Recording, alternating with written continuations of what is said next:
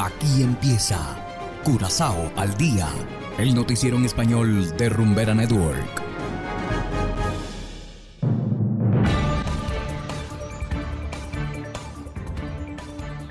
Muy buenas tardes, estimados oyentes de Rumbera Curazao 107.9 FM. Igualmente saludamos a quienes nos escuchan en formato podcast a través de noticiascurazao.com. Hoy es jueves 24 de noviembre de 2022 y a continuación los titulares. Indocumentados detenidos sufren por infestación de mosquitos. Según ministra de Justicia holandesa, Curazao, Aruba y San Martín son más propensos a la delincuencia. Aerolínea Zarpa también dejará de volar a Aruba.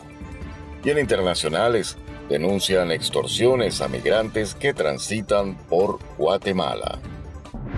Esto es Curazao al día con Ángel Van Delden.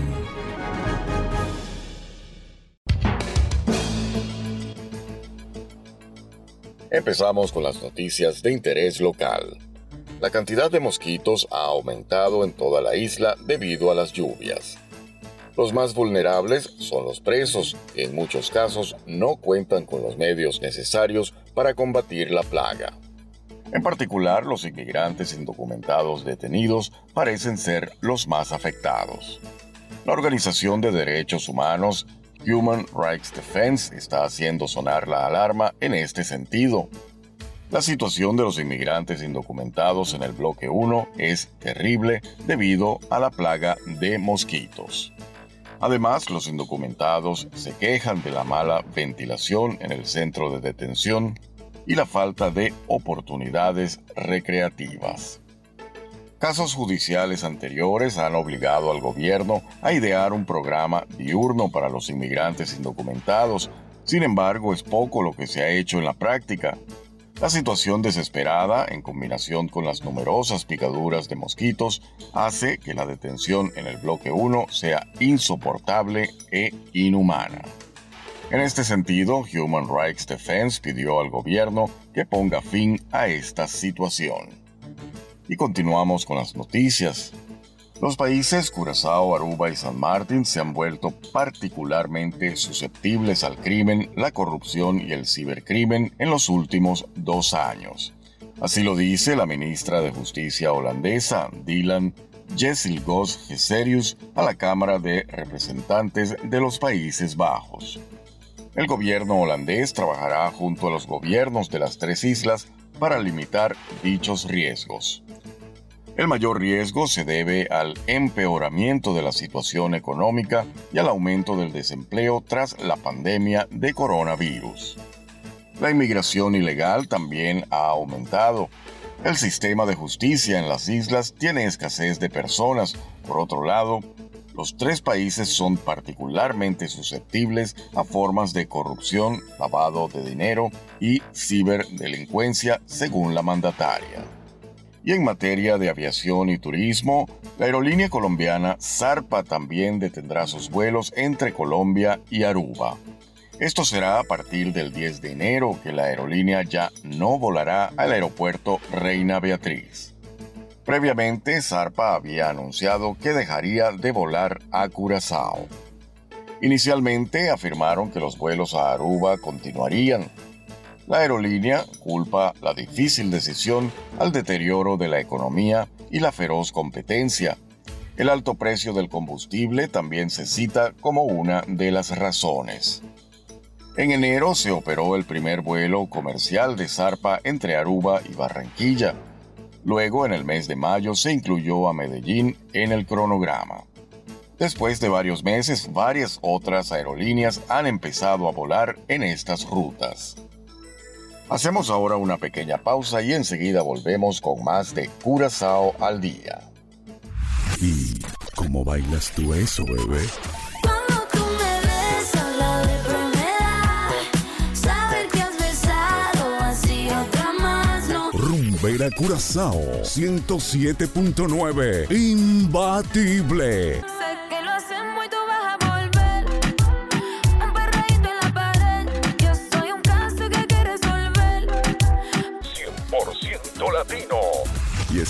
si eres feliz, estás aquí.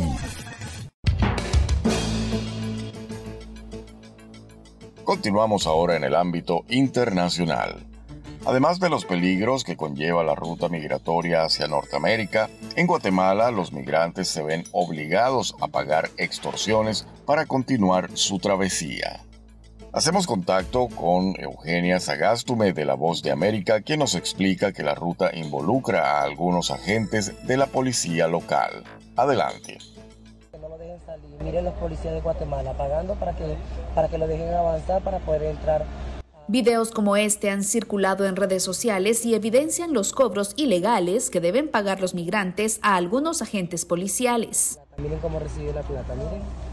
El problema aquí son los policías, los colectores de los autobuses, que quieren cobrar dinero para poder dejarnos transitar. Nos, nos bajan de la camioneta en muchas ocasiones y nos piden dinero por cada persona, por cada niño. Al respecto, el Ministerio de Gobernación ha capturado a agentes policiales por incurrir en estos ilícitos. Durante estas últimas semanas se han detenido a siete agentes de la policía que tenían algún tipo de vínculo con una estructura criminal que se estaba dedicando al coyotaje. Y asegura que incrementan los operativos para evitar que las extorsiones continúen.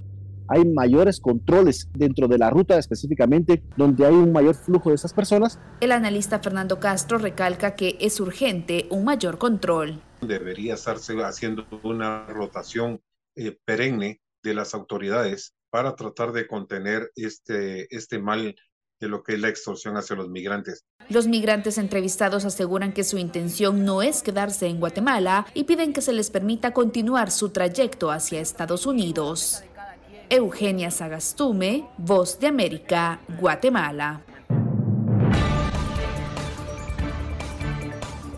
Y de esta manera, estimados oyentes, llegamos al final de Curazao al día. No olviden que pueden descargar nuestra aplicación Noticias Curazao totalmente gratis desde Google Play Store. Con la aplicación podrán acceder a este noticiero y mucho más directamente desde sus teléfonos móviles. Trabajamos para ustedes Saberio Ortega en el control técnico y ante los micrófonos Ángel Van Delden. Tengan todos una feliz tarde y será hasta la próxima. Aquí termina Curazao al día, el noticiero en español de Rumbera Network, 107.9 FM.